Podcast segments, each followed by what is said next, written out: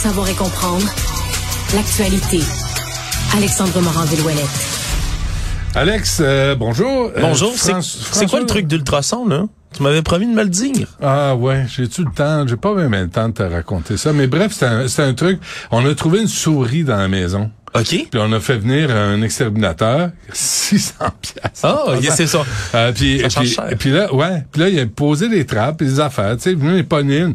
J'ai- Quand le, le chien est allé voir, puis là, on l'a suivi, puis là, il y avait une souris qui était prise dans un papier euh, euh, collant, tu sais. de- Ouais. Puis là, je l'ai assommé à coups de pelle, tu J'en ai fait Bon. une crêpe. Puis là, je l'ai sorti, puis là, on a fait venir quelqu'un, et là, j'ai fait venir une espèce de bidule ultrason. Pour trouver les souris dans les murs. Non, pour les repousser. Puis Mme Dutrisac veut pas que je l'utilise. Bon. Euh, elle me dit que c'est pas bon. Elle préfère la c'est- pelle. Elle préfère un coup de pelle sur la tête Bon. d'une souris. C'est clair. Puis euh, bref, euh, fait que j'ai euh, un, un bidule euh, ultrason à, à refiler à quelqu'un. Je veux pas faire d'argent, je veux juste m'en débarrasser. Bon, ben, on, Mais- mais on prend pas- les appels. Mais je veux pas me faire fourrer non plus. Je Voilà. Euh, Amazon, c'est ça. Alors, euh, François Legault fait son bilan. C'est- Es-tu correct? As-tu compris? Ben oui, j'ai tout compris. Ben oui, c'était c'était fantastique. Merci. Euh, sur les réseaux sociaux, refuse de parler aux journalistes. Ouais, parce que c'est tradition pour à peu près tous les chefs de parti de faire leur bilan de fin de session parlementaire, même lorsqu'elle est aussi courte que celle qu'on vient tout juste de vivre. Et François Legault, lui, a préféré se tourner vers les réseaux sociaux pour faire son bilan de fin de session, euh, publié sur euh, tous ces réseaux, là, un bilan de fin de session parlementaire dans lequel il explique en long et en large ce qu'ils ont fait pour les Québécois et les Québécoises. Problème, c'est que quand les journalistes ont voulu l'interroger dans les corridors de l'Assemblée nationale, ben il a tout bonnement refusé en disant ben là c'était une courte session, puis euh, c'est ça, j'ai fait un bilan sur les réseaux sociaux.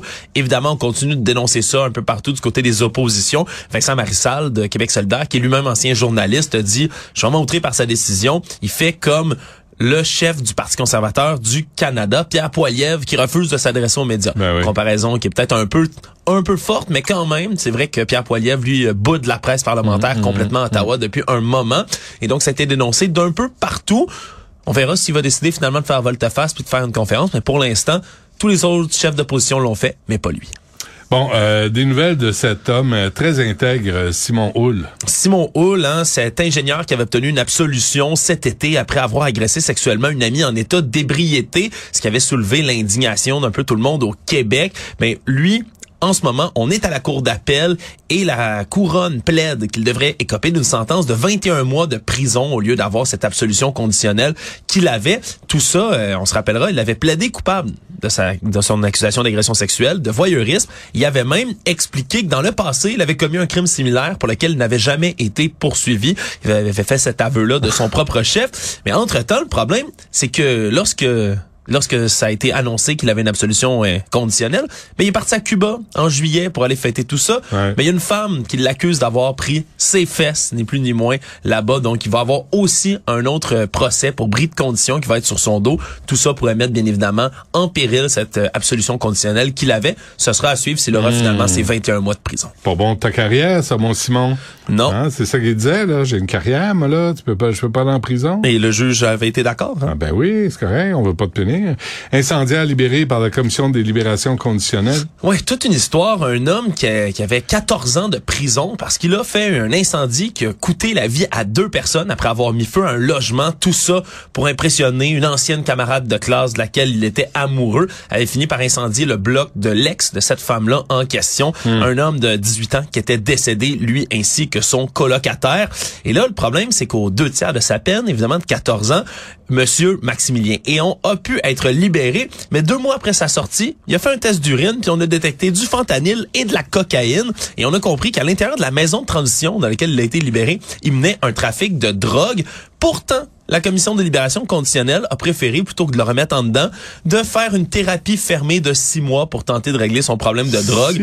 Mais pendant sa thérapie, continue à trafiquer de la drogue, mais non seulement de la drogue, mais également, lorsqu'il était intercepté par les policiers, on a trouvé des photos d'armes à feu sur ses réseaux sociaux dans les messages Bon. qu'il envoyait à des gens, ce qui veut dire qu'il trafiquait peut-être aussi des armes à feu. Ça a pris tout ça pour que finalement on décide de le renvoyer en dedans pour le reste de sa peine.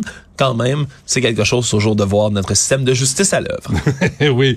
Et des nouvelles de James euh, Awad, cette... Euh, cette, cette, cette euh, entrepreneur, ah, je sais pas trop comment on pourrait le dire. je ne sais pas. C'est quoi cette affaire-là? Ouais, c'est le propriétaire de la compagnie Triple One à Montréal, un homme, on se souviendra, que paye, qui a une espèce de de, de domaine à Bois des Filions, une espèce de château qui s'est fait faire sur place, un domaine, la ville est pas contente, à Terrebonne, tout payé cash, 17,3 ben millions de dollars en maison, plusieurs propriétés au Québec, pas moins de 11, qu'il a tout payé cash. Donc euh, depuis ce temps-là, surtout ce qui avait fait connaître M. Awad, c'est cette saga du vol controversé de Sunwing au début de l'année, mhm. plus de 100 personnes sur le vol qui avaient rien respecté, ce qui s'était rendu même jusqu'au en pleine pandémie. En pleine pandémie, ce qui s'était rendu même jusqu'aux oreilles du premier ministre Trudeau. On peut réécouter ce qu'il avait dit à propos de M. Awad? Quand une gang de sans-dessins qui décident de partir euh, comme des ostragos en vacances. C'est extrêmement frustrant, c'est démoralisant. Les ostragos de M. Trudeau, je voulais dire ostragos. J'avais eu de l'estime pour M. Trudeau quand il avait fait cette sortie. Voilà. Ah ben là, on refait parler de lui du côté de M. Awad parce qu'il y a un entrepreneur, M. Romano Grilly, qui veut le poursuivre, qui a déposé contre lui un avis d'hypothèque légal. Il lui donne 10 jours pour lui verser pas moins de 153 000 dollars parce qu'il dit qu'il a fait toutes sortes de travaux sur son fameux château son espèce de domaine, et qu'il n'aurait pas vu un, sou de son argent. De son côté, M. Awad assure que c'est l'entrepreneur qui lui doit de l'argent parce que les travaux sur sa maison sont jamais terminés après plus de quatre ans. Donc, il risque d'avoir un espèce de litige judiciaire autour de tout ça.